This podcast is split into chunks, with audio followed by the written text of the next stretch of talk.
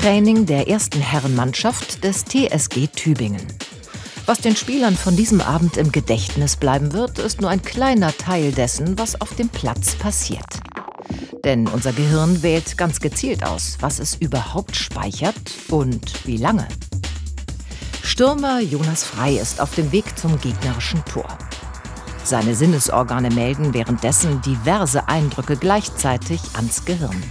Etwa einen vorbeifliegenden Vogel, ein Hundebellen, einen Pfiff, Bratwurstgeruch, die Entfernung zum Tor, die Position der Mitspieler. Sein Gehirn speichert zunächst alles im Ultra-Kurzzeitgedächtnis.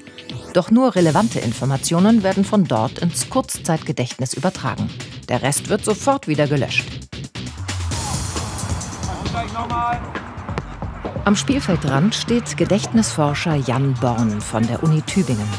Er interessiert sich sowohl für Fußball als auch für die Vorgänge in den Gehirnen der Spieler.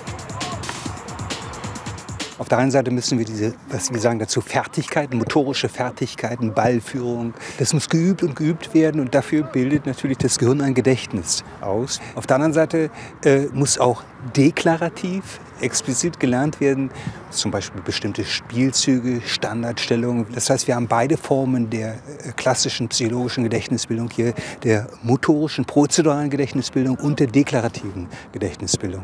Und beide profitieren vom Schlaf. Denn erst im Schlaf entscheidet das Gehirn, was vom Kurzzeitgedächtnis im sogenannten Hippocampus ins Langzeitgedächtnis im Kortex übertragen wird. Informationen wie Bewegungsabläufe und Spielzüge werden jetzt fest verinnerlicht. Hirnströme zeigen diese Aktivitäten während der Tiefschlafphase von Probanden. Deshalb nutzen Jan Born und seine Kollegin Katharina Zinke für ihre Forschung ein Schlaflabor. Hier untersuchen sie die Gedächtnisbildung verschiedener Altersgruppen. Wir sind ja jetzt hier im, im Schlaflabor. Schön, dass ihr auf jeden Fall äh, euch bereit erklärt habt, hier mitzumachen. Misha und seine Schwester Anastasia nehmen an einem Gedächtnisexperiment teil. Also wir fangen jetzt an mit der Bilderaufgabe, die besteht aus zwei Teilen.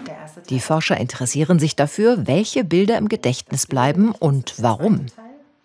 Sie zeigen den Kindern Fotos, die nur für 1,5 Sekunden auf dem Monitor erscheinen. Dabei mischen sie neutrale Bilder mit solchen, die Emotionen hervorrufen. Langweiliges, etwa ein Haufen Socken, wird allgemein schlechter erinnert als zum Beispiel ekliges, wie eine Pfütze aus Erbrochenem. Dann wird Misha verkabelt, um seine Hirnströme zu messen. Er soll eine Nacht schlafen, bevor abgefragt wird, welche Bilder ihm im Gedächtnis geblieben sind. Als Kontrollgruppe dienen Jugendliche, die den gleichen Test absolviert haben, nur ohne Schlafpause.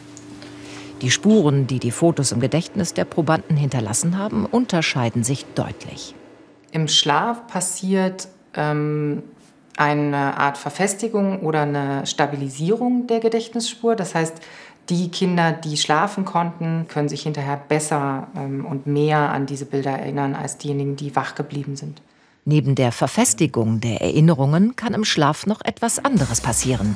Eine Verfälschung der Gedächtnisinhalte. Zum Beispiel, wenn ein Fußballspieler eine Torszene später deutlich fulminanter erinnert, als sie in Wirklichkeit war. Das liegt daran, dass unser Gedächtnis in einem Netzwerk von rund 200 Milliarden Nervenzellen abgelegt ist.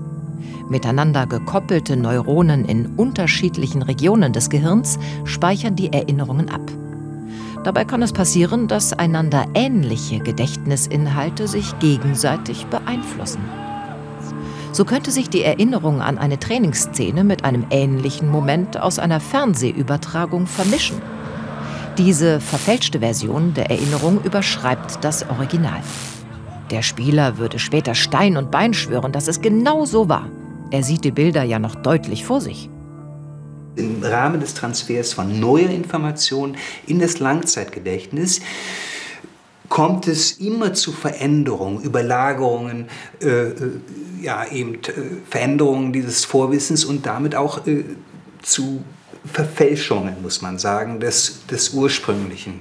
Unser biologisches Gedächtnis ist wahrscheinlich nicht ganz so eben objektiv, äh, aber dafür eben auch adaptiver. Wir brauchen ja unser Gedächtnis eigentlich, um unser Verhalten weiter ähm, äh, in positiver Weise sozusagen auszuführen, weiterzusteuern, uns weiterzuentwickeln im Leben. Und das ist zum Beispiel ganz sinnvoll, dass man eher negative Aspekte in seinem Leben einfach vergisst. Ja?